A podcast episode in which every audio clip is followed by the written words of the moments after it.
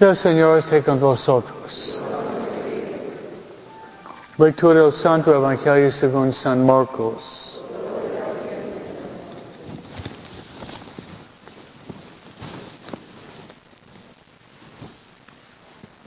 En aquel tiempo se acercaron Jesús los fariseos y algunos escribas venidos de Jerusalén, viendo que algunos de los discípulos de Jesús comían con las manos impuras, es decir, sin haberse lavado, los fariseos y los escribas. Le preguntaron, ¿por qué tus discípulos comen con manos impuras y no siguen la tradición de nuestros mayores? Los fariseos y los judíos en general no comen sin lavarse antes las manos hacia el codo, siguiendo la tradición de sus mayores. Al volver del mercado no comen sin hacer primero las abluciones. Observen muchas otras cosas por tradición, como purificar los vasos, las jarras y las ollas. Jesús les contestó, que bien profetizó Isaías sobre ustedes, hipócritas, cuando escribió, ese pueblo me honra con los labios, pero su corazón está lejos de mí. Es inútil el culto que me rinden, porque enseñan doctrinas que no son sino preceptos humanos. Ustedes dejan un, al lado un mandamiento de Dios para aferrarse a las tradiciones de los hombres. Después añadió, de son ustedes muy hábiles para violar el mandamiento de Dios y conservar su tradición. Porque Moisés dijo, honra a tu padre y a tu madre. El que maldiga a su padre o su madre morirá. Ustedes dicen, si uno dice su padre o su madre, todo aquello en que yo podría ayudar es corban, es decir, ofrenda para el templo, ya no puede ser nada por su padre o por su madre. Así anulan la palabra de Dios con esa tradición que se han transmitido. Y hacen muchas cosas semejantes a esta.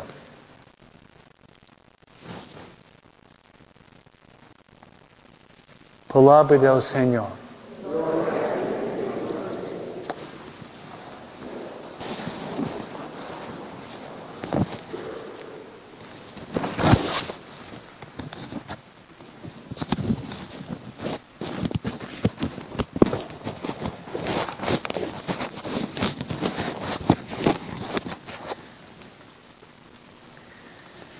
Estamos leyendo el libro de Génesis. Génesis. Y ya terminamos capítulo 1. Hay 50. Ese capítulo 1 es riquísimo. Yo podría dar cuatro pláticas de una hora sobre este capítulo que es tan denso. Pero voy a sacar dos ideas hoy. Hoy oyeron un, pasaje contra transgenderismo. Contra transgenderismo. ¿Sabe qué es transgenderismo? Hmm? El LGBTQ. Es la Biblia. Y dice la Biblia, Dios les creó hombre y mujer. Muy claro. Se lo repito, Dios, Dios ha creado hombre y mujer. No un hombre que puede cambiarse de ser mujer y no una mujer que puede cambiarse de ser hombre lo que está haciendo en las escuelas. Usted tiene un hijo de 13 años y 14 años, puede ir al hospital en Los Ángeles. Su hijo es Juan, puede regresar, no, me llama Juana, sin permiso de sus papás.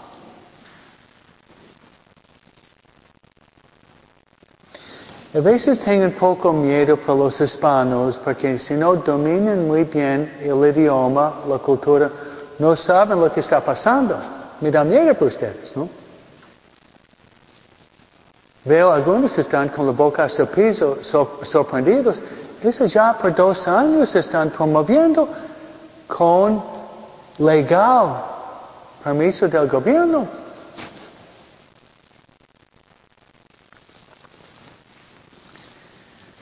Si alguien aquí da pláticas, algunas para jóvenes para Cristo, hay, también hay catequistas, ¿no? Hay varios catequistas aquí.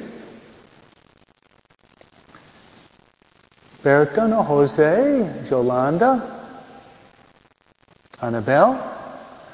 Le voy a dar un mini curso sobre la predicación. Mini curso. Es un curso que yo hice a los 13 años public speaking en Nueva Jersey. Pero tengo buena memoria. ¿no? Un punto fue no hablar usando pausas vocalizadas. En español es este, este, este, este. ¿Sabes? No? Es hablar mal. ¿no? no es pecado, pero falta de ser una persona profesional. En inglés es um, um, um, um. ¿okay? En inglés. ¿no? Otra es cuando está mirando a la gente, puede tener los ojos vagando o fijarse en una persona que está prestando mucha atención, como Roberto. Pero más importante es utilizar fuentes más confiables. Fuentes más confiables. Si yo digo, yo escuché lo que dijo Juan García, ¿quién es Juan García? O Lupe López, ¿quién es Lupe López? Pero si yo digo lo que dijo Aristóteles, no sé si oyeron el nombre Aristóteles, es el más famoso casi filósofo en todo el mundo. Si yo digo según William Shakespeare, no sé si oyeron William Shakespeare, más grande escritor en el idioma inglés. Si yo digo según Dante Alighieri, no sé si oyeron este nombre, más famoso escritor en italiano, si yo digo según Cervantes que había escrito Don Quijote, ¿eh? O si yo digo según Santo Tomás de Aquino, ¿qué le parece? O Teresa de Ávila, ¿qué le parece? Pero si yo digo según el libro de Génesis, uh, o según Jeremías, uh, o Salmo 23, el Señor es mi pastor, nada me puede faltar, uh. O digo 1 Corintios 13, el amor es paciente. Pero si yo dijera, Mateo 5.8, dichosos los de corazón puro porque verán a Dios. Es todavía más fuerte porque es la palabra de Jesús. Amén. Por lo tanto, en defender el matrimonio,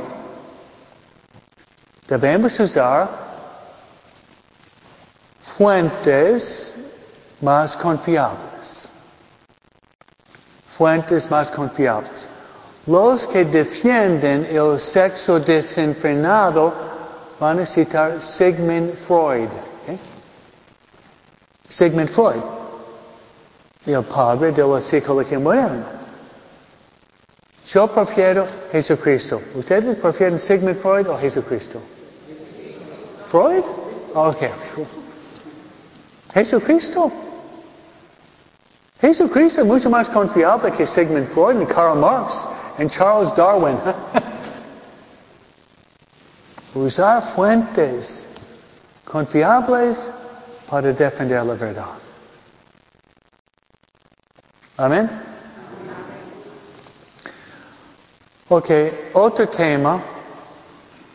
¿Cuál fue el primer orden que encontramos en la Biblia?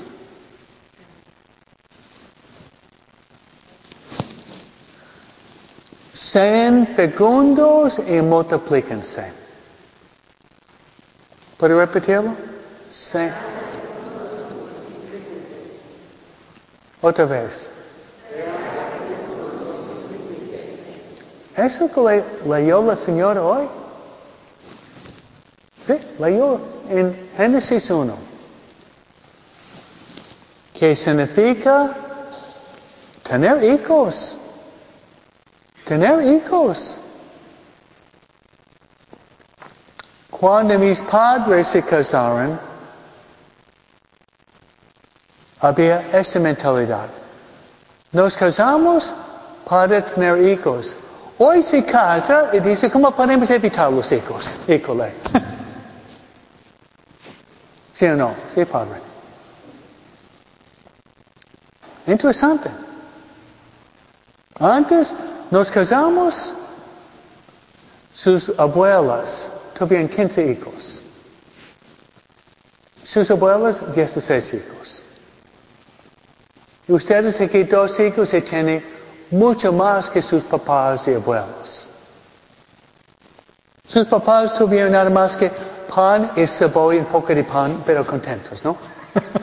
pan y cebolla, poco de pan, cortando, para que todo el mundo pudiera comer un poco.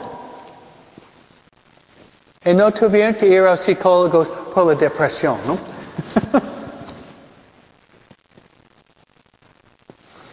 y voy a decir un cuento más sobre ese tema. Hoy se casa y se trata de evitar hijos. Hay una falta de sacerdotes. Hay una escasez de sacerdotes en todo el mundo. Antes Guadalajara, Guadalajara, México, fue el lugar donde más sacerdotes en todo el mundo en el seminario. Algunos vienen de Guadalajara aquí, ¿no? Guadalajara, México. Había muchísimas vocaciones hace 50 años, más en todo el mundo. Porque hay pocos sacerdotes por la mentalidad anticonceptiva.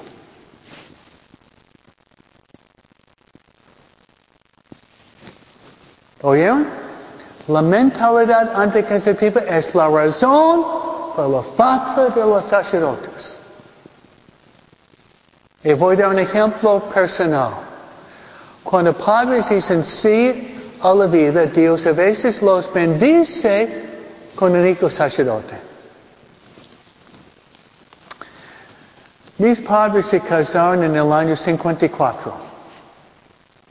54 el 26 de junio. El 27 de marzo nació mi hermana mayor. ¿Cómo está en la matemática?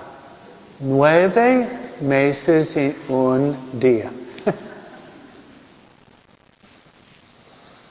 Al fin de este mes, febrero, yo cumplo años, más o menos, ¿eh?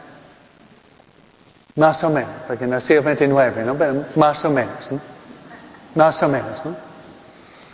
Al fin del mes, yo voy a tener la misma edad de mi hermano. ¿Qué le parece?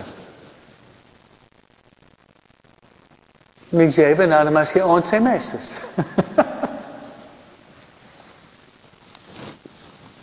Por esa razón Dios había dado a mis papás un hijo sacerdote a sus órdenes. Es porque Dios, mediante mi mamá, papá, ellos han dicho que manda todos los hijos que quieren y Dios proveerá. Mis padres tuvieron cuatro, cinco adolescentes al mismo tiempo. Hola. Five teenagers at the same time. Can you imagine that? Cinco adolescentes al mismo tiempo. Pero mi mamá era contenta porque estoy llamada para ser mamá, ¿no? Era siempre contenta. Mucho tabaco, mucho tabaco, pero mucho amor. Padre David, Padre David es uno de trece hermanos. Una mujer y doce hombres, ¿no? Y él tiene un hermano en Argentina. Un hermano en Argentina porque han dicho sí a tener hijos. Y esta es la razón principal por la falta de vocaciones, porque falta de generosidad en papás en tener hijos. En tener hijos. Si una pareja está llamado a tener, ok, a tener siete hijos y tiene nada más que dos, faltan cinco hijos más.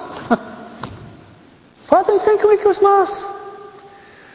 Y una de mis hermanas que tiene ocho, una hermana que tiene ocho, dice, si uno tiene más que tres, los mayores van a cuidar a los menores si saben educar a sus hijos. Eso es cierto. Si saben educar bien, si tiene ocho, número uno, dos y tres van a educar a los otros cinco. Si saben educar a los hijos. Amén. Pues vamos a rezar para que tengamos personas generosas para tener familias grandes para que tengamos más sacerdotes santos. Amén. Así sea.